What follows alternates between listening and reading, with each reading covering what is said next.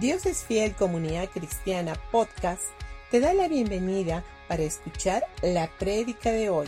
Ah, ¿El audio está bien? ¿No está muy fuerte? ¿Está bien? Ok. Muy bien, buenos días con todos, qué bueno verlos. Siempre muy guapos y simpáticos, ¿no? Es que dile a la persona que está al lado tuyo, dile, cada vez te veo mejor, dile. Pero dile con convicción, pues. ok, muy bien, vamos a ir a la palabra y quiero compartir con ustedes un buen tiempo para creer y triunfar.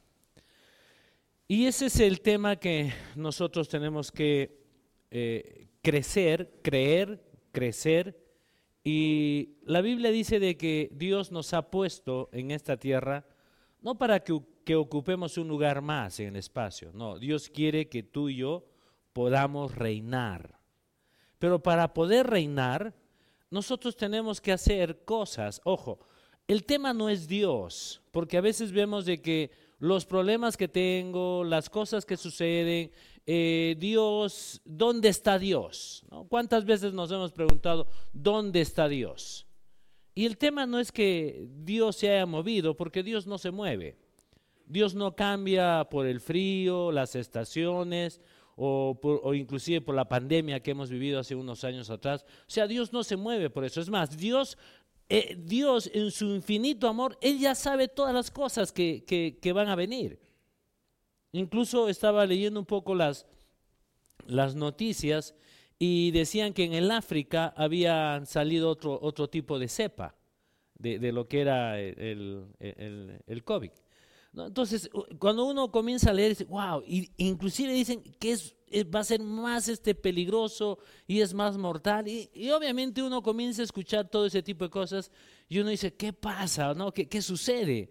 Ahora que estamos viviendo los últimos tiempos, sí, pero en, en, este tiempo, donde a veces las noticias no son nada buenas, eh, ¿qué es lo que nosotros tenemos que hacer? Es tener miedo o decirle, ¿por qué Dios? ¿Por qué me tocó vivir este tipo de cosas? Si se dan cuenta, en todo, en todo el tiempo que ha existido eh, la tierra, siempre han habido situaciones de diferentes maneras. Pero tenemos que saber de que Dios es nuestro único amparo y lo que nosotros tenemos que hacer es aprender a mirar hacia arriba. Pero a veces no estamos, no estamos mirando hacia arriba. Estamos simplemente tratando de encontrar nuestras propias soluciones y queremos culpar a otras personas por la situación que pasa. Mire,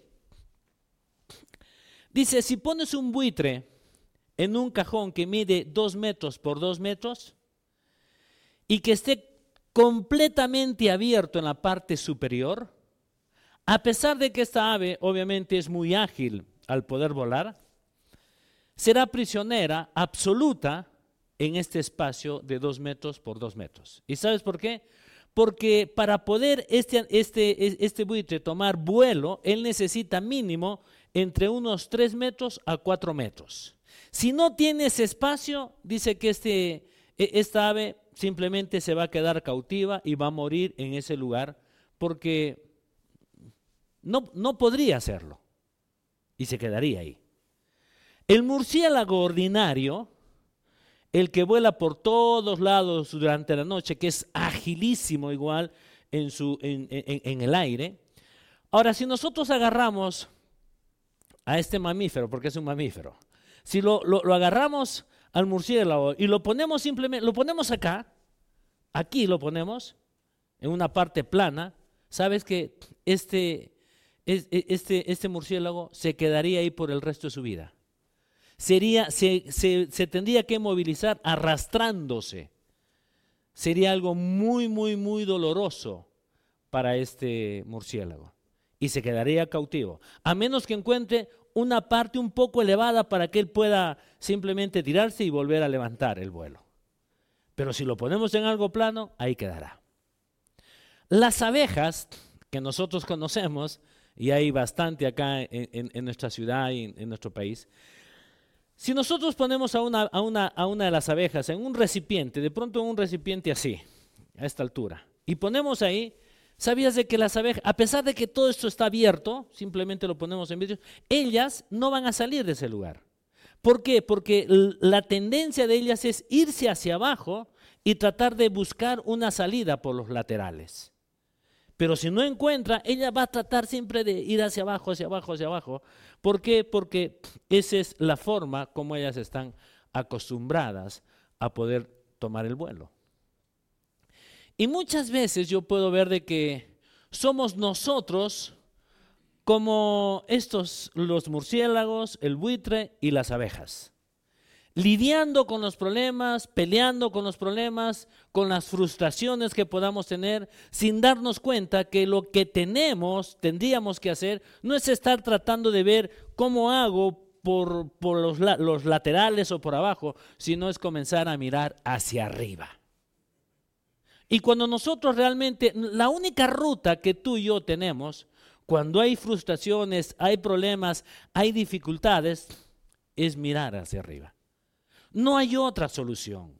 No hay, no hay una forma mágica en la que nosotros podamos estar. ¿Cómo salgo? ¿Quieres salir de la situación en la que tú te encuentras? Mira hacia arriba porque Él es nuestro último, Él es nuestro refugio. Por eso es de que la tristeza, ¿a dónde te hace ver la tristeza? Hacia atrás. La tristeza te hace ver hacia atrás. La preocupación te hace ver alrededor. Y la depresión te hace ver abajo. Pero la fe, la fe, y simplemente la fe te hace mirar hacia arriba. ¿Te has puesto a pensar en esto? Por eso es de que nosotros somos hombres y mujeres de fe. Si hemos creído en Jesucristo, si hemos confiado en el Señor, nuestra única manera es mirar y buscarlo a Él. Ahora, ¿por qué existe la fe? ¿Alguna vez te has puesto a pensar por qué la fe existe? La fe existe porque algo tú necesitas. ¿Qué es la fe? La fe es recibir algo de lo que tú no tienes. Eso es lo que es la fe. Y la fe siempre va a existir porque nosotros como hombres siempre tenemos ciertas carencias. Inclusive hay problemas matrimoniales. El viernes hemos tenido un, buen grupo, algo de 12 parejas. Entonces, eh, ha sido algo maravilloso. ¿Por qué? Porque la gente viene y comienza, por más que tengas un matrimonio estable y bonito, sabías de que siempre necesitamos alimentarnos de lo que es la palabra de Dios. Y cuando nosotros vamos buscando y nos vamos alimentando la palabra de Dios, ¿qué es lo que hace? La palabra nos va reconfortando y vamos viendo al gordo o a la gorda que está al lado tuyo y te dices, wow, no estoy tan loco. Hay otros más que pasan lo mismo. Pero lo que marca la diferencia no son los problemas, sino es que cuando tú buscas al Señor, Dios comienza a darte solución. Y, llega un momento en que a veces como que hay lucecitas que se van, se van prendiendo en nuestras vidas y uno, y uno dice, wow, o sea, no estoy tan mal, o me falta, ah, me, me falta mejorar esto, y lo voy a hacer. ¿Por qué? Porque cuando ponemos a Dios en primer lugar en nuestras vidas, Dios comienza a hacer milagros. Ahora, todos nosotros tenemos habilidades naturales, ¿verdad? Son, son, son cosas naturales que Dios ha puesto en tu vida. Inclusive cuando Dios nos, nos, envió a esta tierra, no te envió desamparado, no te envió sin ningún recurso. No, no, no, no. Todos nosotros, todos los seres humanos, tenemos dentro de nosotros habilidades internas, naturales, que vienen con nosotros. Muchos de nosotros lo hemos podido, lo estamos, eh, estamos encontrando esas cosas y estamos desarrollando. Y otros simplemente nos hemos quedado, nos hemos estancado y lo, primero que estamos haciendo estamos tratando de encontrar pretextos y excusas. ¿Y sabes por qué? Porque hay temores. Ahora, ¿todos nosotros tenemos temores? Sí. Siempre van a haber temores. Y el temor es como el contrabando, siempre se mete el contrabando, ¿verdad? Y por muchos años, años, a veces este, eh, se ha tratado de controlar el contrabando, pero el contrabando siempre va a venir. ¿Y sabes por qué? Porque es parte de la vida. Siempre va a entrar. Y a veces este, el temor es igual. El temor, nosotros, nosotros estamos de pronto algo, eh, escuchamos, no sé, una noticia y de pronto nos viene cierto, cierto temor por las cosas que están pasando. Sí, pero ¿qué es lo que tenemos que hacer? Simplemente tenemos que buscar a Dios y comenzar a mirar qué es lo que Jesucristo hizo por ti y por mí. Y el buscar la obra terminada no es el venir y luchar y estar ahí peleando con la gente, sino es simplemente asumiendo ciertas responsabilidades que todos nosotros tenemos, hacer los cambios y decir, voy a, voy a avanzar en la vida, le voy a creer y voy a triunfar. Por eso es de que nosotros tenemos que tener algo muy, muy presente. Si tú vigilas tus acciones, tus acciones se convertirán en hábitos. Si vigilas tus hábitos, se convertirá en, carácter. Y si vigilas tu carácter, se convertirá en tu destino. Pero si se dan cuenta, ¿cómo son tus acciones? ¿Y cuáles son tus hábitos? ¿Y cómo es tu carácter? Porque se han dado cuenta que hay muchos hombres y mujeres que no han desarrollado carácter. Simplemente, ¡boom!, reaccionan en base a su temperamento y uno dice, es que soy así. No, si eres así está bien, pero eso no significa que tengas carácter. Porque carácter no es el que viene y, reacciona violentamente y, se pone todo un iracundo. No, eso no es carácter. Esa es una debilidad. Un hombre de carácter es un hombre que, a pesar de las cosas que puedan estar pasando, él está firme y sabe muy bien lo que él es. Yo les he puesto varias veces el ejemplo. Me gusta Pastor Kur. Pastor Kur, eh, eh, eh, él estaba contando una, en una oportunidad porque él viaja mucho con, con, con Kenneth. Entonces dice que estaban en, cierto lugar y él estaba como su seguridad. Y ustedes creo que se acuerdan de él, o por lo menos el pastor Kur es un poquito más bajito que yo. Obviamente es, es este, bien, bien agarrado. Y dice que él estaba ahí, obviamente, y de pronto terminó la campaña, un, tremendo coliseo, full gente. Y de pronto este, baja un hombre, un, hombre mucho más alto, bien gordo, y, quería entrar. Y él estaba ahí. Y le dijo, quiero hablar con Kenneth Copeland. Y le dice, no, le dice, usted no puede pasar. Y viene y dice que se le puso en este lugar así, y un poco más y, le hablaba de todo, hasta el mal aliento salía de, de, su cara. Y era un hombre enorme. Y Pastor Kur estaba así, mirándolo. Dijo, no va a pasar. Obviamente como la gente lo conoce al Pastor Kur, sabe que es un campeón en todo lo que es artes marciales. Dice que todas las luces, las cámaras, inclusive bajaron algunos camarógrafos y, ellos querían este, ver cómo lo iba a golpear a este hombre enorme. Este hombre dice, lo insultó, le dijo de todo al pastor Kur, un montón de cosas. Y él calmado y tranquilo. Cuando este hombre, como ya se dio cuenta que no iba a pasar, y tampoco Pastor Kur no, no, lo, no lo, iba a, dejar que dé un paso más adelante, entonces este hombre cansado se dio la vuelta y se fue. Entonces vienen las personas y le dicen, pero, pastor, le dice, ¿por qué en vez de soportar tanta agresividad y todo lo que él ha hecho, un poco más hasta lo, escupe y todo eso, ¿por qué no lo, ha agarrado y lo hago, le ha dado la vuelta? Nosotros queríamos ver cómo lo iba a tumbar. Y el pastor Kur le dice, no, le dijo, yo sé lo que soy. Mientras él no me tocara, yo no le iba a hacer nada. Pero si él hubiera puesto solamente un dedito en mi cuerpo, yo lo tumbaba. Y uno tiene que tener la seguridad de qué es lo que tú eres en Cristo Jesús. Y a veces nosotros no tenemos esa seguridad. Por eso es de que vienen infinidad de voces y cosas, de, todas las noticias que, van, a, van, a, seguir saliendo. Pero sabes que esas, esas noticias, esas cosas no nos tienen que traer temor. Lo que nosotros tenemos que hacer es cada vez que escuchamos, tú corres y te refugias en quién? En Dios. Y dices, papá, todo esto se escucha. Y Dios yo creo que te va a decir es, no te preocupes, caerán mil, diez mil a tu diestra, a tu derecha, pero a ti no llegará. Tú pasarás. Y esa es la confianza. Por eso es importante que nosotros tenemos que ir conociendo cada vez más y más de Dios. Por supuesto que sí. Porque mientras más conoces de Dios, hay más seguridad en ti.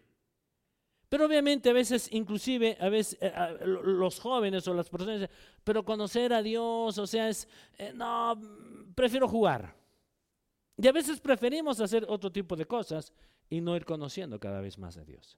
O bien comenzamos nosotros a poner pretextos para no crecer y para no triunfar. Pero sí, campeones, en echar la culpa a los demás. Miren qué es lo que dice en el Salmo 51.5. He aquí dice, en maldad he sido formado y en, y en pecado me concibió mi madre. Ahora, ¿por qué está hablando todo esto el rey David?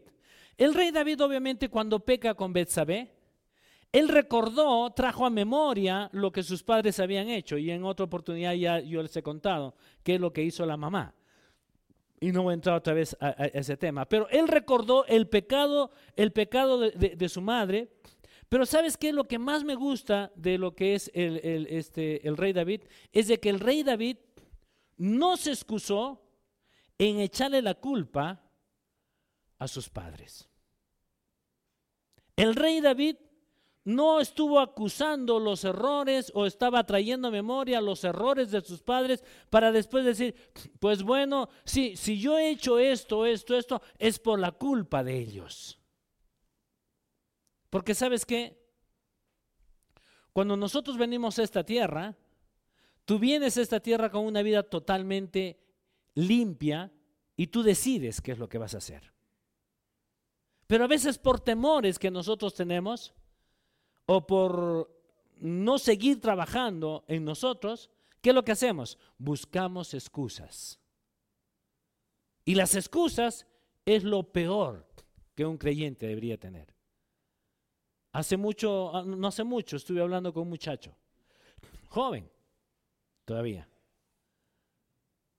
Y cuando estaba hablando con él, obviamente me vino, me dijo, me he divorciado, he hecho esto, aquello, el otro. Y, le dije, ¿y, por qué? Tú eres un hombre, tú eres un muchacho. Le digo, has conocido al Señor desde muy pequeño. Y él en vez de encontrar, en vez de asumir su responsabilidad, simplemente trasladó todo, todos sus errores y todo el fracaso que está teniendo porque como hombre en, su relación eh, sentimental está siendo un fracaso.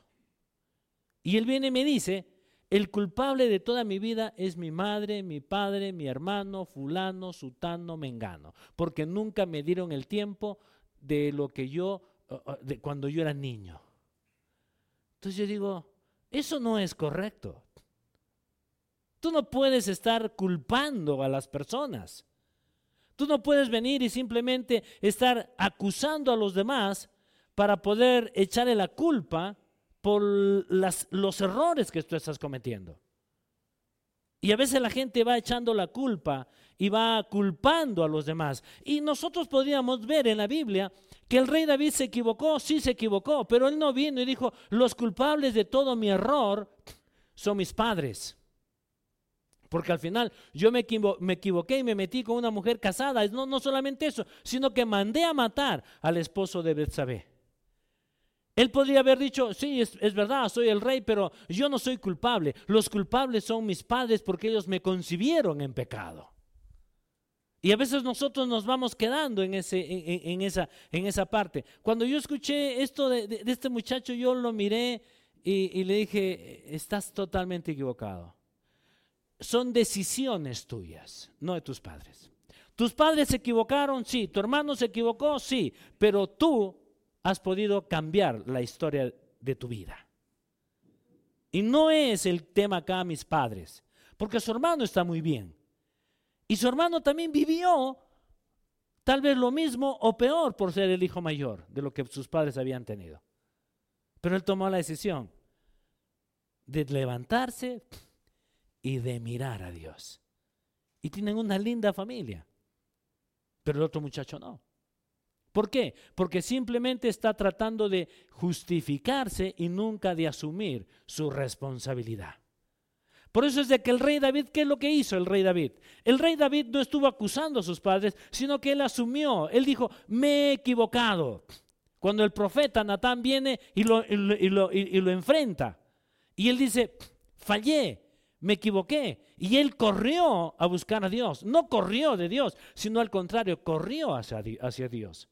Inclusive él dijo que este, este vino una enfermedad y el hijo murió. Pero durante todo ese tiempo, el rey David corrió a Dios. Inclusive hubieron, hubieron días en que eh, eh, él, él, no estaba almorzando o desayunando o comiendo. Se metió al templo a orar.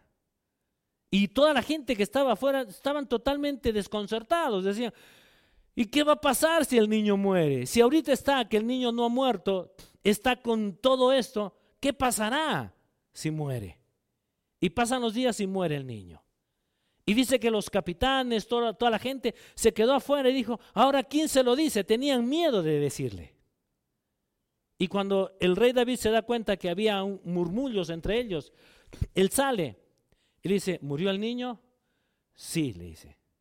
Se levantó, fue, se lavó, se bañó y después de eso se fue a comer. Y todos se quedaron, pero un ratito, ¿qué te pasa? Le dicen.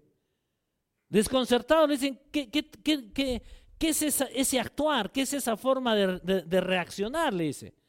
Y le dice, pues bueno, mientras el niño vivía, corría a Dios para ver si Dios podía hacer algo con él. Pero como no, no sucedió eso, pues bueno, ¿qué gano yo ahorita con todo esto?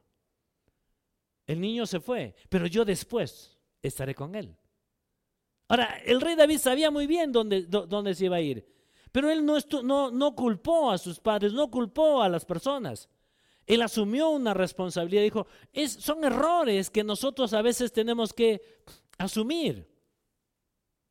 Y al final se levantó y eso se llama carácter. Una persona de carácter no traslada sus equivocaciones. Una persona de carácter asume su responsabilidad y traza su destino. Escúchame. Si tú eres un hombre de carácter, asume responsabilidad y estás trazando tu destino. Una persona que no tiene carácter culpa a los demás, a la vez está trazando su destino, pero no es un destino favorable es un destino bien incierto. ¿Por qué? Porque tú siempre vas por la vida echando la culpa a los demás. Por eso es de que aquí es lo que dice en Romanos capítulo 2, versículo 1, dice, por tanto, no tienes excusa tú. Miren, ¿qué es lo que dice? Eh, realmente está haciendo acá muy claro. Dice, por tanto, no tienes excusa tú, quien quiera que seas. Cuando juzgas a los demás, pues al juzgar a otros te condenas a ti mismo, ya que practicas las mismas cosas. Pero acá, ¿qué, está diciendo? Por tanto, no tienes excusas. Tú. O sea, en otras palabras, como creyentes, como hijos de Dios, no vayamos por la vida tratando de poner pretextos. La, gente que tiene pretextos son las personas que siempre van y le echan la culpa a los demás. Y no hacen el cambio. Ojo, tenemos nosotros que hacer cambios y sabías de que los cambios tienen que ser todos los días de tu vida. Todos, todos nosotros tenemos que ir cambiando, haciendo cambios todos los días. Yo creo que antes de irte a dormir deberías de hacer un pequeño, un, pequeño recuerdo y decir, ¿cómo me comporté hoy día? Cuando estuve manejando y se me metió el otro, ¿qué le dije? ¿Verdad? Cuando el otro se te mete y se te sale toda la tontería que tienes encima. Tú deberías de, poder decir, ah, me equivoqué. Dios, ayúdame. Necesito mejorar mis reacciones. Ahora es un proceso. No es de la noche a la mañana. Ahora manejar acá en Perú tampoco no es fácil. ¿Se han dado cuenta? Te meten en el carro, te dicen de todo. Es más, hace dos días Sí, el viernes, perdón. El viernes este, eh, eh, llegó Pastor Walter, ha llegado a Arequipa y día se está yendo. Y, y, cuando estuve, bueno, obviamente estuvimos tomando un café y yo tenía que irme a mi casa para recoger a mi esposa y venir al, curso de matrimonios. Y a la hora que estaba por la, por la clínica de por la San Juan, iba a cruzar y yo, ¿qué pasa? Estaba el tren parado. Y dije, ¿qué ha pasado? ¿Qué ha sucedido? ¿no? Entonces me estacioné por un lado, ay, medio chismoso también, entonces me, estacioné y bajé y dije, ¿qué, qué, pasó? ¿no? Y vi un carro, un carro rojo, totalmente eh, golpeado la parte del piloto, las dos puertas prácticamente tiras. Y cuando me acerco, digo, ¿qué, qué pasó? Me dice, una señora quiso entrar, quiso cruzar el tren y, no, no sé si es que no ha visto, no estamos muy seguros, dice. No sé si es que no ha visto o es de que un carro, el carro de atrás, simplemente se, se detuvo para recoger un pasajero, un taxista. Y el otro simplemente no pudo y cuando ya vio, salió y obviamente fue agarrada. Entonces yo digo, pero ¿dónde está eh, eh, eh, la, ¿Qué está pasando con nosotros? A veces estamos poniendo en primer lugar nuestras prioridades, lo que nosotros queremos, y no estamos viendo el resto. Y nosotros somos parte de toda una sociedad, ¿verdad?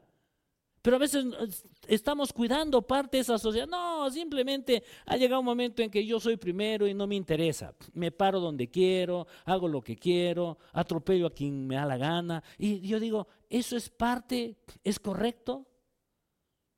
Entonces, ¿cómo podíamos ser mejores? Cuando nosotros mismos vamos asumiendo cierta responsabilidad y decir, voy a ser mejor.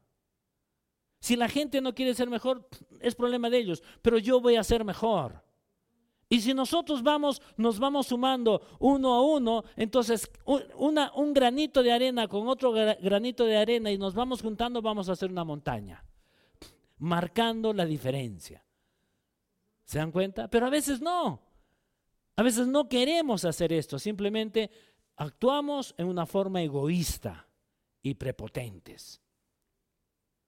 Y no es así.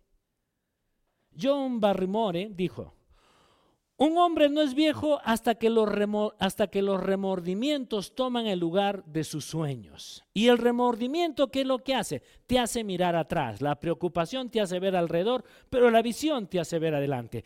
Y nosotros como hombres y mujeres de Dios que somos, debemos de tener una visión. Y la visión es mirar hacia adelante y decir, vamos a ser mejores. El sueño que tengo, ya sea eh, lo, que quieras hacer tú, una empresa o lo que hayas formado, tú nunca, te, nunca estés mirando hacia, hacia, los, alrededor o buscando pretextos, porque la vida te va a golpear, la vida a veces es dura. Porque hay cosas que, que, suceden. Pero ¿qué es lo que dijo Jesucristo? En el mundo tendréis aflicción, pero confía en mí. Yo he vencido al mundo. Y eso es parte. Por eso es de que la vida puede ser entendida mirando hacia atrás, pero tiene que ser vivida mirando hacia adelante. Es más, yo, yo creo que nosotros deberíamos de ver la vida, la parte que ya pasó, pero mírala con gratitud. Y simplemente mira hacia adelante con confianza. Pero no pongas excusas. ¿Ok? No pongas excusas en tu vida. Cuando a veces vamos poniendo excusas, no, no vamos adelantando. Yo tomé hace muchos años la decisión de cuál, simplemente de no, de hacer cambios inclusive con amigos. ¿Sabías esto? Porque tus amigos, la gente que está alrededor, o te hace crecer, o simplemente te aplasta. Entonces no busques eh, personas que estén ahí en una, eh, eh, que entren en una pasividad. No me gustan las personas pasivas, me gustan las personas activas. Ahora, ojo, los activos de repente se equivocan más, pero prefiero estar con una persona que es activa, que se equivoca y que aprende y asume y sigue, que estar con una persona simplemente pasiva, porque nunca va a hacer nada en la vida. Los pasivos no avanzan. Los pasivos son los que estoy esperando o siempre estoy poniendo pretextos. Miren, en Lucas capítulo 14, versículo 16 al 20, dice, Jesús le contestó, cierto hombre preparó un gran banquete e invitó a muchas personas y a la hora del banquete mandó a su siervo a decirles, a decirles a los invitados, vengan porque ya está, ya está todo listo. Pero todos, sin excepción, comenzaron a disculparse. El primero dijo, acabo de comprar un terreno y tengo que ir a verlo te ruego que me disculpes. Otro adujo, acabo de comprar cinco yuntas de bueyes y las voy a probar, te ruego que me disculpes. Otro alegó, acabo de casarme y por eso no puedo ir. Ahora todos estos hombres, ¿qué es lo que hicieron? Buscaron disculpas o excusas. ¿Y qué es lo que perdieron? La salvación. Así de simple. Ellos realmente ellos cometieron un gran, gran error, porque ellos creyeron más en sus excusas que en lo que tenían que hacer, en, lo que tenían que hacer. Ellos tenían que poner a Dios en primer lugar. Ojo, ¿tú crees de que Dios no va a cuidar las cosas que tú estás haciendo? Sí. Cuando tú lo pones a Dios en primer lugar, Dios cuida tus finanzas, tu casa, tu negocio, las cosas que puedas estar haciendo. ¿Por qué? Porque Dios es un Dios que Él honra a los que lo honran. ¿Sabías esto? ¿Y cómo honra, cómo Dios honra a nosotros, nos honra a nosotros cuando tú le crees? Por eso es de que cuando tú le crees a Dios, Dios te recompensa. Es así lo que dice, lo que dice la Biblia. Le crees, Él te recompensa. Das un paso creyéndole, Él te recompensa. Por eso es importante que nosotros tenemos que creerle al Señor y no importa las cosas que pasen, no pongas excusas, sigue adelante. Mire, a veces al no, al, no seguir adelante simplemente vamos poniendo excusas y sabías de que las excusas hasta cierto punto te hacen acomodar a una vida no muy buena. Dice que había una ranita, una rana, que obviamente esta rana estaba ahí, supongo, jugando por ahí y saltó y se metió a una olla hirviendo. Salta. Inmediatamente esta olla, esta, rana trató de saltar otra vez y obviamente no pudo escapar, así de que en cuestión de segundos esta rana muere. Ahí, cocinada con el agua hirviendo o calentada, ya, ya estaba hirviendo. Al, otro día dice, la misma olla estaba en ese lugar, pero estaba con agua fría. Así de que había otra ranita, saltó y se metió a la olla y como estaba fría, uh, comenzó a nadar, dijo, wow, ahora tengo una, una piscina propia improvisada. Y comenzó, dijo, wow, qué linda, qué linda piscina que me, que me he encontrado.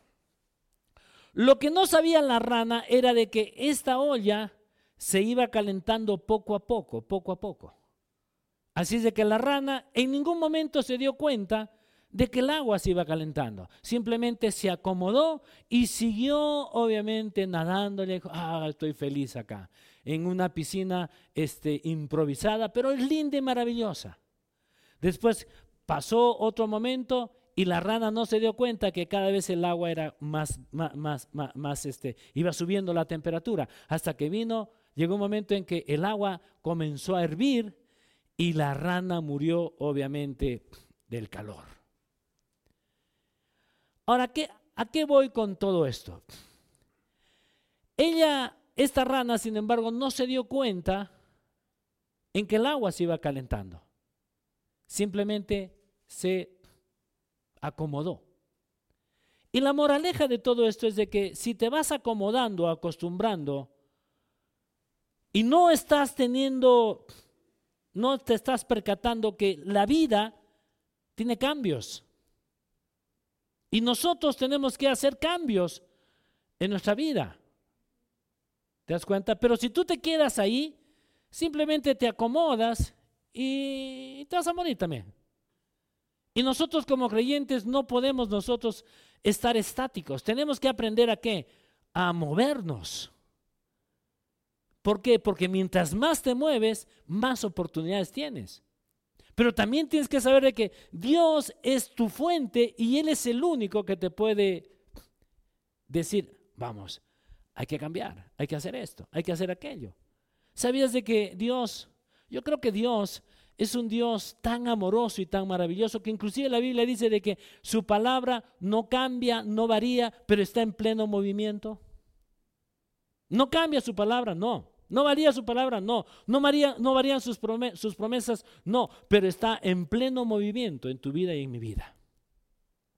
Porque lo que Dios te habla hoy día, esa misma palabra te la habla mañana, te va a hablar mañana, pero con un contexto diferente, en una situación diferente. ¿Cambió Dios? No, su promesa no cambia. Lo que va cambiando es lo que Él te va diciendo a ti.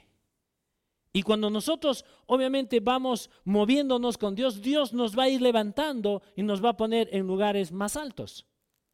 Pero no tenemos que poner pretexto al decir, no, ya no quiero. Ya no hago esto, ya no vengo tal cosa, ya no vengo a la iglesia, ya no, ya no, ya no, ya no, ya no. Y simplemente son pretextos. Por eso es de que nosotros tenemos que, ojo, tú eres una oveja. Y las ovejas quedan ovejitas, pues. ¿verdad? Es lo mismo, nosotros tenemos, invitemos personas que conozcan la verdad, que vayan conociendo más al Señor. Y no pongamos pretextos. Inclusive en la Biblia encontramos dos hombres que pusieron pretextos, ¿sabías? Hay dos hombres en la Biblia que al inicio, cuando Dios los llama, ¿qué pasó? Le puso pretextos a Dios. Pero lo maravilloso es de que ellos se dieron cuenta de que estaban poniendo pretextos, pero al final le creyeron a Dios. ¿Y qué es lo que hizo Dios? Dios hizo milagros con ellos. Uno de ellos es Moisés. Le puso pretexto. ¿Sabías esto? En Éxodo capítulo 4, versículo del 10 al 12 dice, pero Moisés rogó, rogó al Señor, oh Señor, no tengo facilidad de palabra, nunca la tuve, ni siquiera ahora que tú me has hablado. Y, dice, se me traba la lengua y se me enredan las palabras. Entonces el Señor le preguntó, ¿quién forma la boca en una persona? ¿Quién decide que una persona hable o no hable, oiga o no oiga, que vea o no vea? ¿Acaso, acaso no soy yo el Señor? Ve ahora, yo estaré contigo cuando hables y te enseñaré lo que tengas que decir. Ahora, qué maravilloso es todo esto, porque acá Moisés puso, es cierto, puso un pretexto porque tenía un problema natural, físico, de repente en su lengua. Sí, pero cuando este hombre le creyó a Dios, obviamente Dios lo usó. ¿Sabes? La excusa nunca levanta admiración. Las excusas levantan lástima en las personas. No pienses de que me voy a excusar para levantar admiración. No. La gente que sabe bien dice, este hombre siempre me pone pretextos, pero no hay admiración en él, solamente hay lástima en él. Porque la gente que pone pretextos nunca marca la diferencia en nada. Es uno más. Moisés, fue un hombre que le creyó a Dios. Ahora, ¿Dios tenía un plan con él? Sí. ¿A Dios sabía su condición de él? Sí. Inclusive dentro del plan original, Dios lo llamó a Moisés y dijo, tengo una persona que te va a ayudar, tu hermano mayor, Aarón. Él va, él va a hablar contigo. Él, él va a hablar por ti. Es un hombre elocuente, es un hombre que tiene facilidad de palabra, pero yo te he llamado a ti. Es lo que le dijo Dios. Dios no lo llamó a Aarón. Inclusive a veces yo, yo, yo me pregunto, cuando he leído varias veces la Biblia, digo, ¿y por qué en vez de llamarlo a Moisés, por qué no lo llamó a Aarón? Porque su hermano mayor tenía facilidad de palabra, era un hombre que de repente se relacionaba más, el otro era tímido, tenía un problema en su hablar. Era tal vez, no sé cómo le enamoró a su esposa, pero le enamoró, ¿no? Eh, con, la lengua que se le, se le traba, no sé cómo hizo, te, te, te, te, y al día siguiente te amo. Entonces, y la otra le creyó, no, no, no sé, pero algo pasó, pero ¿saben qué? Este hombre, Moisés, le creyó al Señor. Y como le creyó al Señor, Dios tenía todo preparado. Por eso a veces digo, ¿por qué lo llamó? Porque tenía un corazón dispuesto para Dios. ¿Sabía cuál era su problema? Sí, pero sabía muy bien también de que si este hombre le creía, iba a ser usado por él. Otro hombre que nosotros podemos ver ahí es Gedeón. En jueces capítulo 6, versículo 15 al 16 dice, pero Señor respondió Gedeón, ¿Cómo podré yo rescatar a Israel? Mi clan es el más débil de toda la tribu de Manasés y yo soy el menor importante de mi familia. El Señor le dijo, yo estaré contigo y destruirás a los madianitas como si estuvieras luchando contra un solo hombre. Tanto Moisés y Aarón ¿Qué es lo que hicieron? Le creyeron a, Dios. Los dos tenían problemas, este, condiciones eh, eh, para poner un pretexto, sí. Naturales, sí. Uno de ellos dijo, soy pobre, soy el menor, nadie me escucha. No, como alguien podría decir, pero a mí si nadie me mira. Está bien, nadie te mira ahora, pero cuando tú te dejas usar por Dios, todos te van a ver a ti. Entonces nunca pienses, pero estudio en, tal colegio y quién me va a ver. No, no, no, no, no. ¿Sabías de que el tema a veces no es el colegio? Sino es la actitud en cómo vas a enfrentar la vida. Entonces, a veces la gente se va moviendo por cosas y no te muevas por cosas. Yo estuve leyendo un libro. En este libro decía que de 100 hombres exitosos en la vida, solamente el 10% han salido de buenas familias y con muchos recursos. El resto han sido personas que sus padres los han abandonado, han sido huérfanos, algunos han sido ultrajados, otros han sido violados. Ha habido un montón de situaciones, pero ¿qué es lo que marcó la diferencia entre ese grupo de 10, el 10% y el 90%? De que todos ellos confiaron en el Señor. Y también hay algo muy importante, alguien creyó en ellos. Ahora, lo único que yo te digo es, si eres padre, cree en tus hijos. Por eso es de que yo hace muchos años yo he tomado la decisión de creer en la gente. Me han golpeado de todas formas, pero sigo creyendo en ustedes. ¿Y por qué? Porque yo sé que cuando las personas, hay alguien que cree en ellos, ellos pueden levantarse. Esa es la labor también de nosotros como padres. Creamos. Ahora, tú eres como eres porque tú quieres ser así. Escúchame. Tú eres como eres porque tú quieres ser así. Si quisieras ser de una manera diferente, hace rato hubieras hecho los cambios. Estarías en un proceso de cambio. Pero al final tú eres como eres porque tú quieres ser así. Entonces no me digas de que eh, la vida me no tengo recursos. No, es cierto, no puedes tener los recursos, pero si le crees a Dios, Él tiene los recursos para ti. ¿Correcto?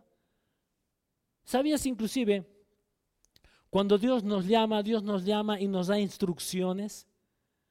Y a veces son instrucciones locas, pero hay que creerle. Pues si nosotros vamos a, Josué capítulo 6, ahí nosotros podemos ver cuando Dios lo llama a, a, Josué y le da instrucciones y le dice, vas a darle siete vueltas y en la séptima vuelta, al séptimo día le vas a dar siete vueltas y después gritas. Ahora, para votar o para ir a una batalla, eh, no es solamente dar vueltas y gritar. Ahora, ojo, las murallas de, Jericó, ¿sabes cómo eran? Dice que tenían de 5 metros de alto, 3 metros de, ancho, y cuando construyeron todas estas murallas, necesitaron más de 10 mil toneladas de material, para, de material de construcción para levantar toda esta fortaleza.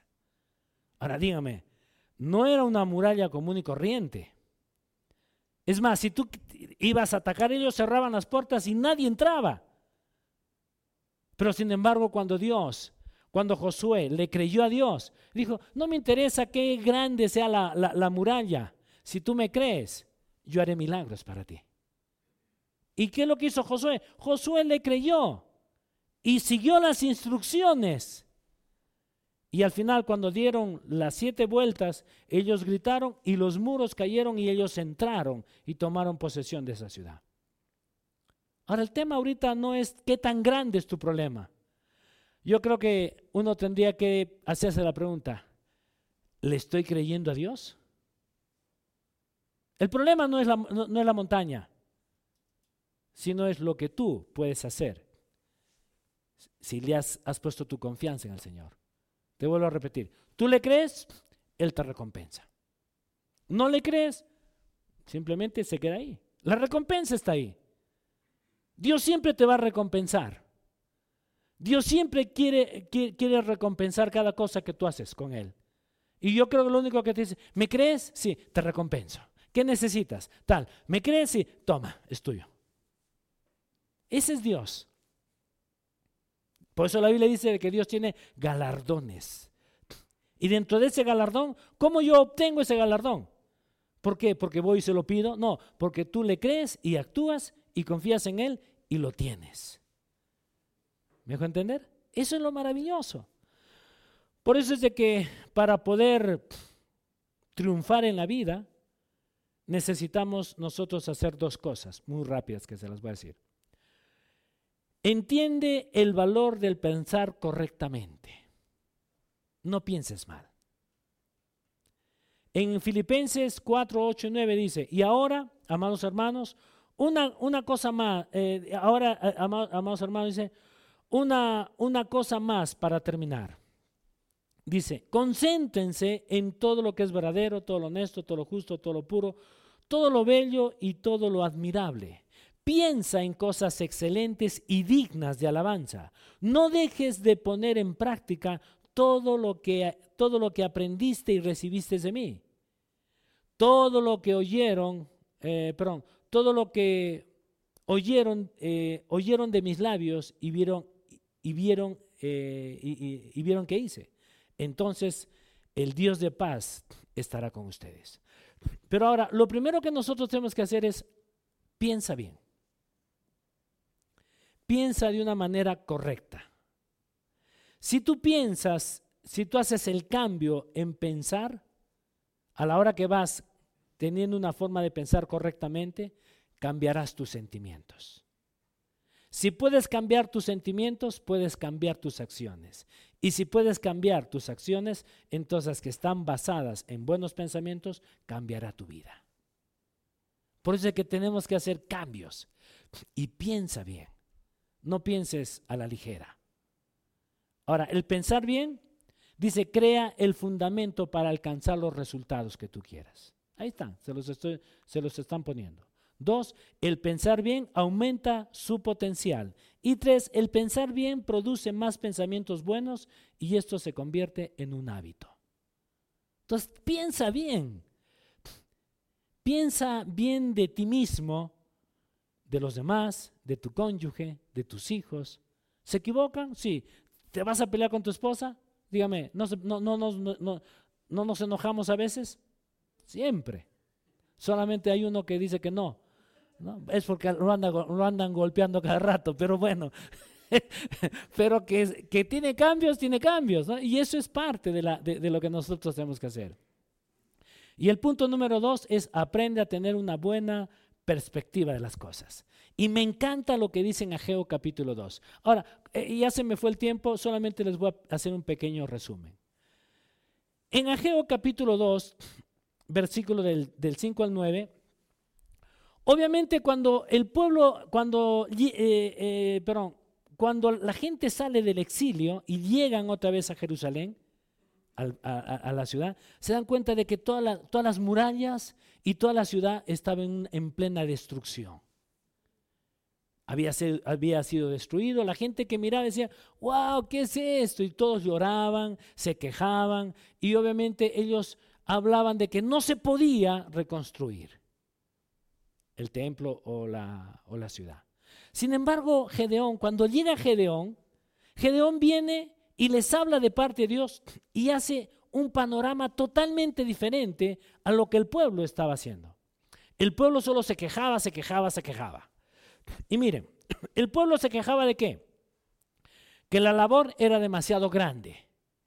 Sin embargo, Gedeón, ¿cuál era la respuesta de Dios? Él decía, la labor es mía, vamos, trabajemos juntos. Mientras que el pueblo, dice, el pueblo decía, los recursos son muy pocos, no tenemos mucho. Gedeón les dijo que la respuesta de Dios era, yo soy, yo, soy su fuente y lo poseo todo. Por eso, él dice en Ageo 2.8, mía es el oro y mío es la plata. A quien quiero se la doy.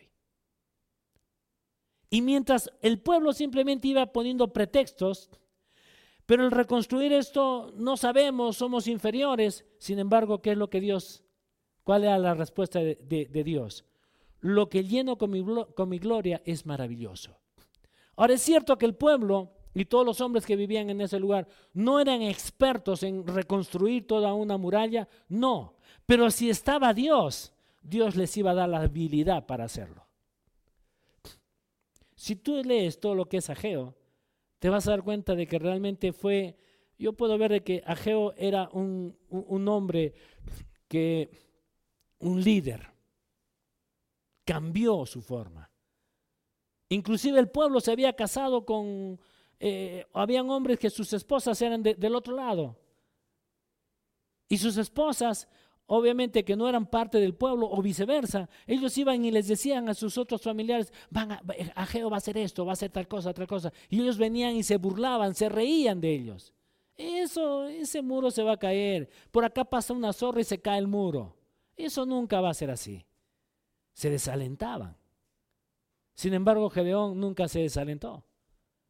Gedeón se paró. Gedeón los animó y al final reconstruyeron la ciudad. Ahora, por eso es de que nunca pongas pretextos y nunca te acomodes en la vida.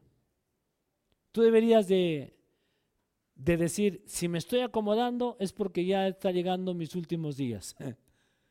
No te acomodes. Si te vas acomodando, dice, me voy a incomodar, me voy a, cambiar.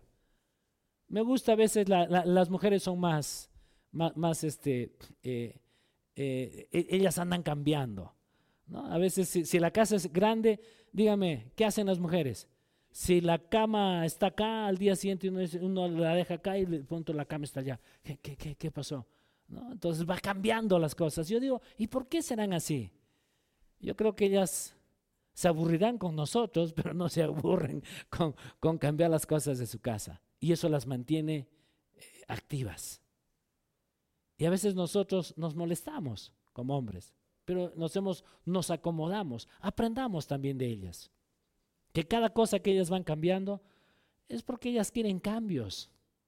Y si ellas pueden cambiar, tú también puedes cambiar. Amén. Vamos a orar. Amado Padre, gracias te doy Señor por este maravilloso tiempo, gracias por tu palabra y te doy gracias Dios porque podemos venir delante tuyo Dios. No vamos a poner pretextos, vamos a seguir avanzando, cambiando, no nos vamos a desanimar. Entiendo Padre que como personas, hombres y mujeres, a veces nos desanimamos por lo que vemos o nos desanimamos por, por comentarios que la gente siempre va a hacer de uno. Y te doy gracias, Padre, porque mis ojos no están puestos en ellos, sino están puestos en ti. Y puedo ver, Padre, de que tú eres el que me sustentas, me levantas, me animas, y que día a día, Señor, yo también me tengo que levantar y tengo que mirarte a ti y darte toda la gloria y toda la honra. Porque tu palabra dice, joven fui envejecido, mas no he visto justo desamparado, ni su descendencia que mendigue pan. Y te doy gracias, Padre, porque mi descendencia no va a mendigar pan. Tú siempre vas a proveer y a proveer y todas mis necesidades son suplidas. Te doy gracias, Padre, en el nombre de Cristo Jesús. Amén y amén. Y yo quiero hacer una invitación a las personas que nos están viendo a través de las redes. Si tú nunca antes le has dicho, Señor, necesito de ti, Ahí donde tú estás, me gustaría que cierres tus ojitos y quiero que repitas esto conmigo y lo hagas de todo tu corazón. Repite esto conmigo. Señor Jesús y Padre Celestial, tú conoces toda mi vida, sabes que me he equivocado, he fallado muchas veces y te pido perdón, Señor, necesito de ti. Yo te reconozco como mi Señor y como mi Salvador. Y te doy gracias, Padre, porque a partir de hoy día tú eres mi papá, yo soy tu hijo y pertenezco a esta familia. Te doy gracias en el nombre de Cristo Jesús. Amén.